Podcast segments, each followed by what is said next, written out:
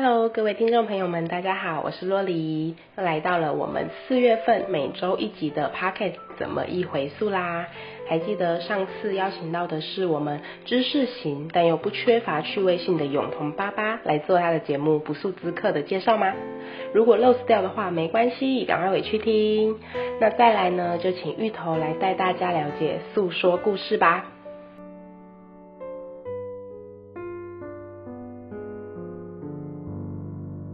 今天就请到我们说故事的主持人一鹏来跟大家。打招呼，顺便也介绍一下自己的节目跟理念。那就请怡鹏。嗨，各位听众朋友，大家好，我是怡鹏，鹏鹏姐姐。就之前有听说你在图书馆里面当过说故事姐姐，那你要不要跟大家分享一下那样的经验？哦，好啊，好啊，就是我其实本来就是一个很喜欢跟小朋友一起玩的人，所以就是我们家经常会有客人，然后自己带着自己的孩子来，然后我就会。非常快乐的跟客人的小朋友一起玩，然后我爸妈跟客人聊天聊得很开心，然后我自己啊就会跟客人的小孩玩得很开心。后来就上了高中之后，就到那个我们家乡的县立图书馆那边当志工。原本想说哦，就只是去帮帮忙，然后放放书上架。后来没想到看到那个故事志工的招募，然后我就很开心，想说嗯，那我就来报名参加培训看看好了。然后结果我就成为。当地最年轻的故事大姐姐，然后也发现我自己很喜欢，就是站在台上跟大朋友小朋友们一起分享我最喜欢的故事，所以就是只要我去值班的时间，我就会很努力、很努力的跟大家一起分享我喜欢的故事。哦，那但是我蛮好奇的是，就是呃，其实可以在很多地方说故事，那为什么你会想要来我们减速中心，然后说跟减速啊、跟环境友善相关的故事呢？哦，这个问题真是问的太好了。就是我其实呢，会关心到减速，其实要从我吃素的时候开始说起。就我在刚开始不吃肉，其实是因为在佛教学校念书的关系。那个时候每天都住学校，每天都吃学校，而且学校煮的素食也都很好吃。真的很好吃吗？我印象中就是素素食的那个自助餐的塑料味都超重的。哦，我们学校煮的特别好吃，就是每天都有超多菜，还有水果，然后水果就两样三样，然后汤也是两样三样，有甜汤咸汤，然后就是吃到饱那种饱费，所以我国中三年其实是我人生巅峰期，就是超级无敌胖的那种。哇，原来素食是可以吃这么高级、那么舒服的。对啊，所以后来就是国中三年我都都吃菜，就偶尔回家的时候会妈妈煮。好吃的大猪排啊，或者是一些就是排骨汤炖给我补补身体的时候，我才会吃肉。后来就是国中毕业嘛，然后离开原本的学校，念了高中之后，又开始开荤了。那后来为什么要吃素呢？哦，就是因为到我高三的时候，我准备一个全国的比赛，然后我那时候心情压力很大，非常非常大，然后严重吃不好，睡不好。晚上睡觉都会突然醒来做噩梦，就是好不容易睡进去，然后才会起来，然后全身冷汗那种，心情压力超大那种。后来就是嗯，我自己就跑到辅导室里面去哭，就是哭诉说我真的是压力太大了，然后就觉得我不能这样，然后就跟我爸妈分享我的心情。后来我爸妈还是受不了，他就觉得嗯，看了医生要去辅导室，我们又听你讲了。我们真的是没有其他办法，于是他们就带我去庙里拜拜。哇，去庙里拜拜蛮 蛮特别的，就是你爸妈应该都觉得外面的东西都没药医了，只好去找心灵的寄托，是这样吗？对啊，然后就是那时候去拜拜，我们要准备很多样水果跟点心去拜。啊，拜拜其实都会，你插了香之后要等那个烧香的时间哦，是是是。对啊，然后就是也是因为那个烧香时间，我就。刚好去逛了一下庙的周围，就发现有一本很熟悉的《地藏经》出现在我眼前。熟悉的《地藏经》，你怎么会觉得它很熟悉？哦，就是因为我以前我刚刚说我就是国中念佛教学校嘛，所以我国中导师在我们晚自习的时候有空就会开始念经，他说他就坐在那边念着念着念着，然后我们晚自习就结束了。他说嗯。像我心情都那么糟，连庙里拜拜这件事情都尝试，那为什么不尝试也跟着一起念念经念看看？搞不好我的心情会变得比较平静啊，然后比较能够安心的准备比赛。所以真的有神奇的效果显现吗？哦，对啊，就后来我就发现我自己就是情绪也变得比较稳定，然后慢慢的可以调试自己的心情跟压力共处。只不过开始念经之后，我就自动不吃肉了。哇，这样子的那种神奇效果，我觉得也让我很想要去送一下地藏经看看。啊，也是因为开始送经之后，我就一路吃素吃到高中毕业这样。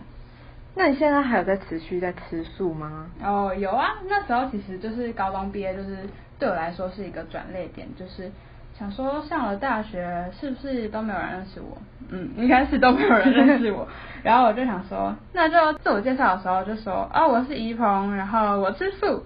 所以就一路这样就吃素到现在。了解，刚刚怡鹏在前面有分享到自己是一个很喜欢跟小朋友相处、跟小朋友说故事的人，那同时间也分享了自己为什么要吃素的一个神奇的经历。那下一段节目我会继续聊吃素后又会有什么样的故事让吃素遇上减素呢？那我们休息一下，听一段音乐再回来哦。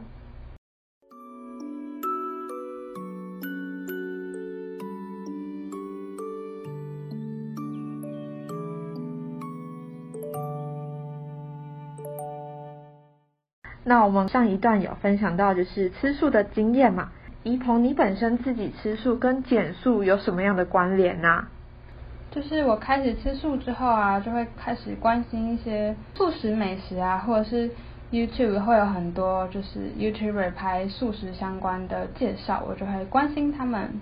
哦，那 YouTuber 有哪些呢？你说我关注吃素的 YouTuber 吗？像是早素食啊，还有够维根，然后我有时候也蛮喜欢那个台客剧场的，他们都会分享他们自己生活的议题啊，不管是吃素还是做减素相关的。后来我就看他们的频道，也开始慢慢关心减素相关的议题，越接触就觉得哦，这真的是非常重要哎。真的，其实吃素开始就是关心地球嘛，那减素好像跟地球也蛮相关的。听说魏老师在人发系就是有开就是消费者课程，你有去上吗？呃，有啊，那是我们大一下的必修课，所有人发系的家庭组学生都要修哦。就是我很喜欢那门课，是因为老师会分，就是跟我们分享，就是许多减素相关的议题，无论是从消费者的角度去谈啊，或者是从供应商的角度去切入。我觉得这个两个思考点跟切入的方向都很好，所以也是因为功课的需要，所以我找了很多相关无包装商店的资料啊，然后去参访，同学们也去店家采访等等。诶，那你之后就是上完修真老师的课后，你还要再去修其他相关的课程吗？就后来我有接续修我们学校教程环境教育相关的课程，然后修完课之后，我就会思考说。在地文化跟环境永续平衡，真的是一件很值得我们去思考的议题，所以我才想说，哦，用这个节目，用我喜欢的方式跟大家来分享我关注的议题。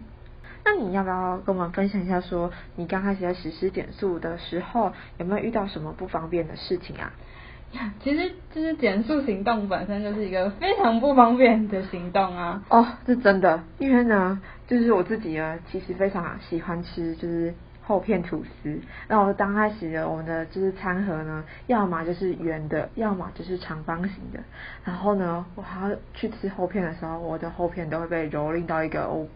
没有办法看它，看到它很完整的那一面，果酱会被抹掉。对，然后就觉得天哪，也太浪费，好可惜哦，这样。所以要不要跟我们分享一下，就是你有没有哪些？嗯，说做减速有没有？因为觉得很阿杂，或者觉得 哦，为什么我自己要做减速这样的事？对啊，应该会有，就是对自己一连串生气的事情之类的。会啊，就是像我刚开始都会很生气，自己为什么忘记带环保筷，忘记带环保袋。哦，然后就是那阵子真的是超气的，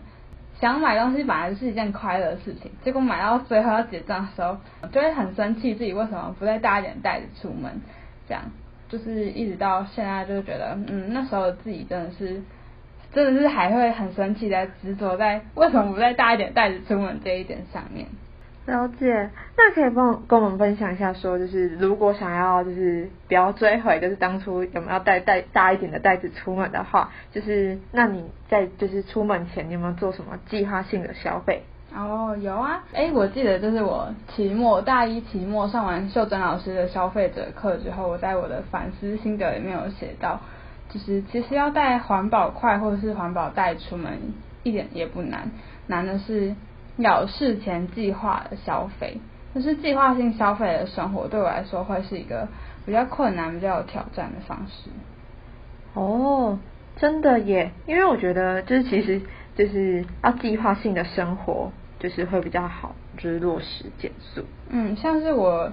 就是开始有这样的意识，就是觉得哎，有计划性消费的生活会比较好落实减速之后，我就开始每天例行公事，就是早上起床都会先思考说，哎，我今天有哪些行程，有哪些要做的事情，那我中午要吃什么，晚上要吃什么，那要去哪里买东西，所以我应该要准备什么东西出门等等。那怡鹏这样子的生活呢，有发现什么样的转变吗？其实就是刚开始的时候不觉得这样的生活习惯有没有造成我生活上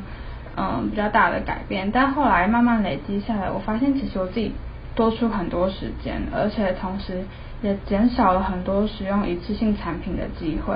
所以就会觉得说，哎，这样的方式生活我蛮喜欢，而且蛮轻松的。除了时间变多之外，我的减速习惯其实也渐渐养成了。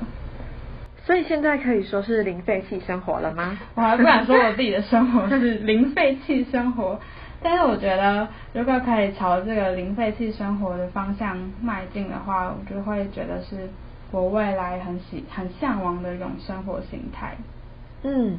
我觉得如果可以就是活在自己喜欢的，就是生活的样貌的话，其实是件很棒的事情。这样，那不过很好奇，就是你实施减速的过程中啊，就是有没有遇到什么样的困难呢？我当然有啊，就是除了刚刚讲那个会自我生气之外，就是我今我是一个非常喜欢去逛传统市场的人，然后大家都知道传统市场就是塑胶袋收集地，就是集散地那种，满天都是塑胶袋。所以我刚开始去逛传统传统市场，其实遇到蛮多挫折的。就是我那时候我很喜欢一间盐卤豆腐，然后想说，哎，我说要去买盐卤豆腐，所以我就拿了我家里的盒子去装。结果在那边我跟老板装了老半天，那个豆腐就是 装不进去。然后我就想说，嗯，怎么办呢？可是我真的好想吃那个豆腐，所以老板就说。好了好了，美美袋子给你啦。我说好，我就拿一个袋子，然后就开始就觉得哦，为什么今天我又拿一个袋子？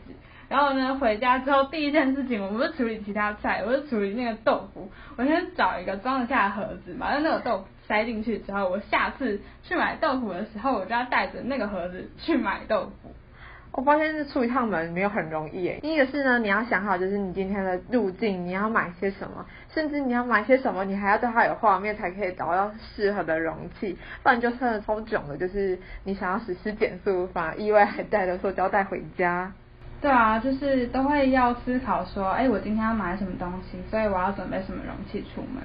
可是有的时候我会也不会特别硬性规定我自己到底要买些什么东西，反而会给自己比较。有一点自由选购的空间，所以还是会多带一两个容器，或者是多带一两个袋子，让自己有比较有自由选购、开心购物的那种感觉。这样，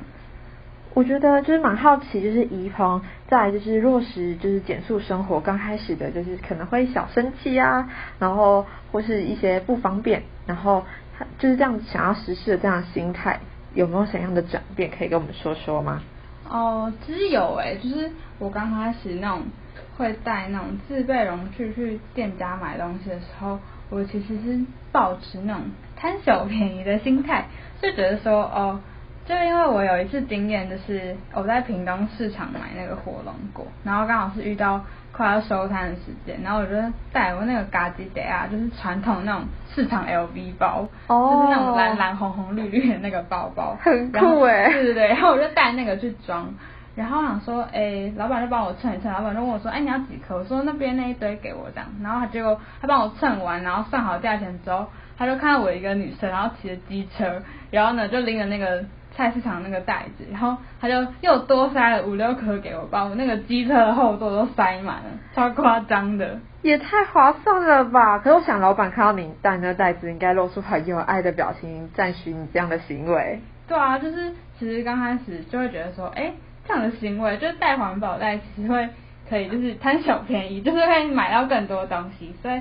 就开始慢慢被老板就是菜场老板们宠出这样我这样自带环保袋或带环保容器的这种心态，就是刚开始是这样，那后来就慢慢就会觉得说，哎，其实真的是。落实这样的生活，不让我快乐，其实呃，供应商或是老板们都会很支持你做这样的行动。嗯，商家其实是蛮乐意看到消费者有这样的行为，只要我们准备好，没有没有去惹怒别人的话，其实大家都觉得这件事情是件很棒的，这样，然后觉得自己之前带环保容器装的时候，也被老板就露出说哇，现在有人会自己带杯子出门呢，很感动那样子。所以可以说我是被菜市场的叔叔阿姨们宠坏了。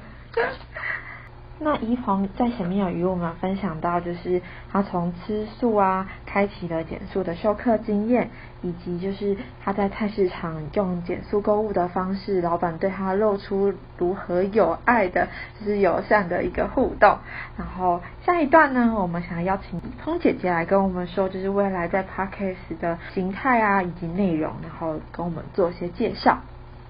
那我们听段音乐再回来哦。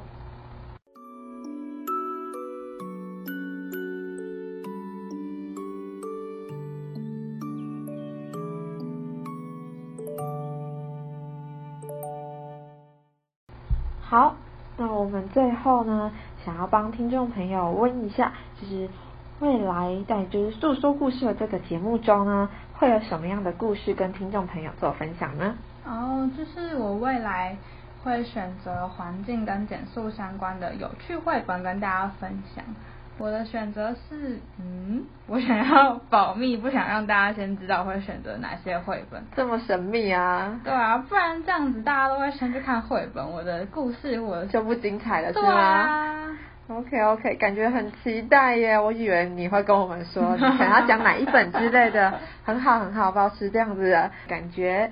那时间总是可以说的吧？嗯，说播出的时间吗？对啊，哦，当然可以啊，大家要记得，就是记在手机形式里，或是任何你记得住的地方。是我未来的节目时间会在五月二十八号、八月六号跟十月十五号。好哦，那我们的听众朋友都要把时间记下来了吗？那会在五月二十八、八月六号、十月十五。那我们今天就谢谢怡鹏来跟我们分享，就是自己的就是节目形态，以及就是介绍自己给大家认识。那听众朋友应该会觉得相当的有趣精彩吧？那也希望说大家要收听诉说故事哦。那谢谢怡鹏来到节目分享，那我们就谢谢怡鹏姐姐，谢谢大家。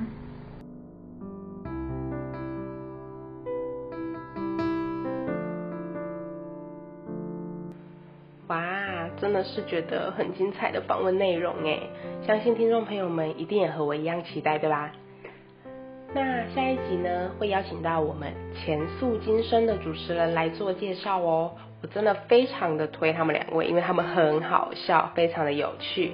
再来是不免俗的工商服务时间，我们在四月十七号呢，在台北市立动物园会有爱地球绿行动的。摆摊活动，那时间是早上的九点半到十二点。那隔天呢，四月十八号在大安森林公园有苏食无痕家庭日的摆摊活动，时间呢是早上的九点到下午五点十分。那有许多丰富精彩的内容，欢迎大家一起来参加哟。那如果有任何对节目的看法或者建议，非常的希望大家能来我们脸书粉专留言分享。或者呢，有任何的问题，我们都会好好吸收消化，并且做回答的。那也不要忘记说，我们还有抽奖活动持续进行中哦。到脸书的置顶贴文就可以看到活动办法啦。希望大家呢能够继续参与，然后多多的邀请亲朋好友一起来留言。最后，我们的每一个选择都在决定未来的样貌。那就下次见喽，拜拜。